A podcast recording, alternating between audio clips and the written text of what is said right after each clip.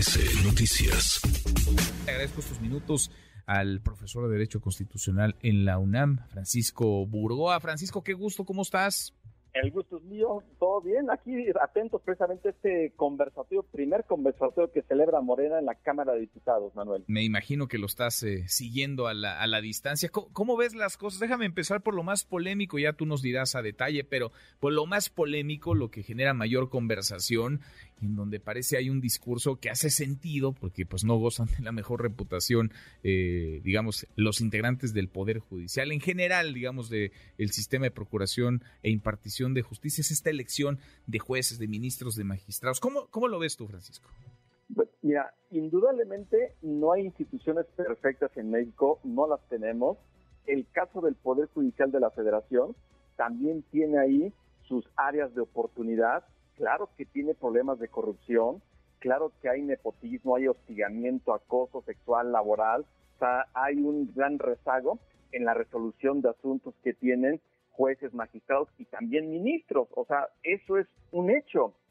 Pero si el discurso que se está manejando es con el propósito de que los ministros, magistrados y jueces ya no sean intocados y puedan ser electos por el voto popular directo del pueblo, o sea, yo creo que es una forma de tergiversar. Una, una cosa es el tratar de darle una solución de fondo real con diagnóstico, con estudios, de lo que realmente se necesita en el Poder Judicial de la Federación. Y otra es pretender tomar como una bandera o un discurso totalmente de esa narración que ha comenzado el presidente de la República desde hace varias semanas, con el solo hecho de decir en el momento que el pueblo pueda elegir a los ministros, magistrados y jueces, simplemente que ya se van a resolver los problemas, pues definitivamente no. Pues yo creo que tenemos que separar muy bien lo que son los temas dentro de lo que podría ser una gran reforma al Poder Judicial de la Federación. Que insisto, yo no digo que es perfecto el Poder Judicial, como yo no aseguro que haya una sola institución pública perfecta, pero de ahí a pretender que solamente generar esta polémica de que el pueblo los elija por el voto popular y por eso van a resolver los problemas, no. Yo creo que es la parte que se tiene que tener sumamente clara. Sin duda, eh, sin duda. Ahora, en, esta polarización creciente en la que nos encontramos, pues parece que eh, a problemas complejos, eh, palabras sencillas, soluciones que lucen simples, pero pueden ser pues más caras, más costosas. Puede salir peor el remedio que la enfermedad, Francisco.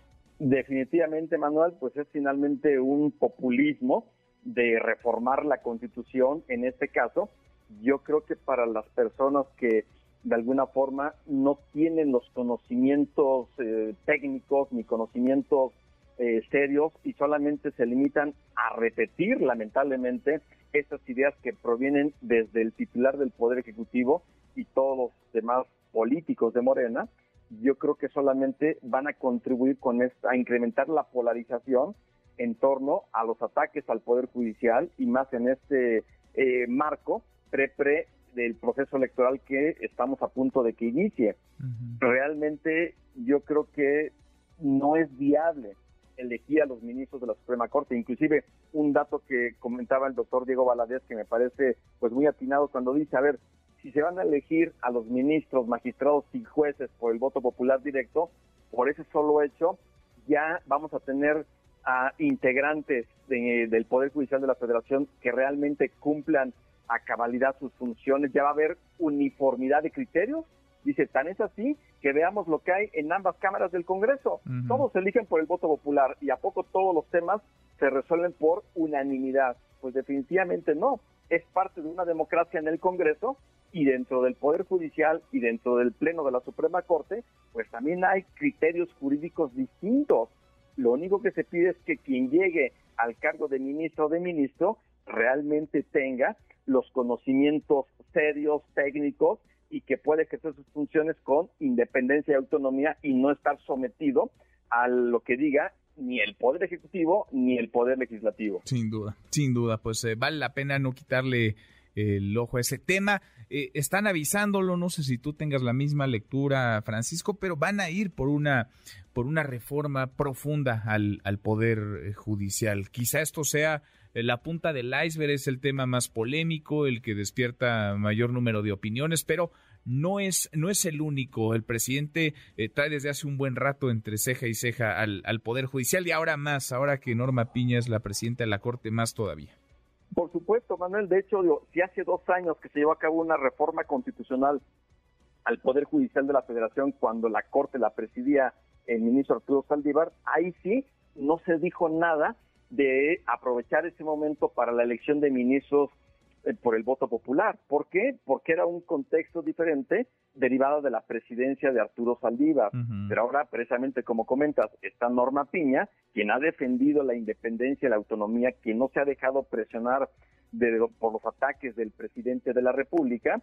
Y por otro lado, tenemos esta narrativa presidencial que se va a ir de alguna forma incrementando, porque, por ejemplo, ya conocimos la semana pasada cómo el Tribunal Electoral del Poder Judicial de la Federación ya emitió ahí medidas cautelares para que el presidente garantice principios de neutralidad e imparcialidad en los procesos electorales del Estado de México y de Coahuila y no le gustó al presidente, aunque está respetando, pero al mismo tiempo hizo los señalamientos ayer que es, digamos, un tema que puede parecer una mera anécdota, pero no lo es.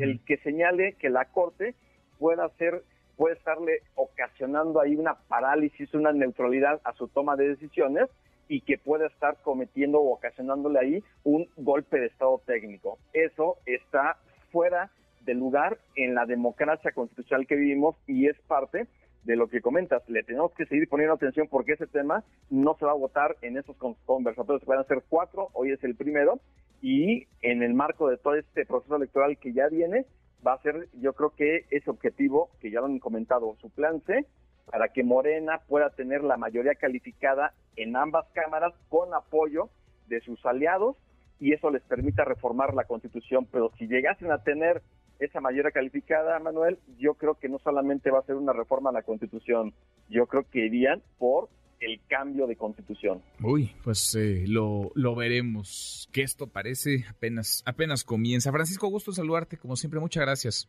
Al contrario, Manuel, fuerte abrazo para ti y para tu audiencia. Muy buenas tardes. Redes sociales para que siga en contacto: Twitter, Facebook y TikTok. M. López San Martín.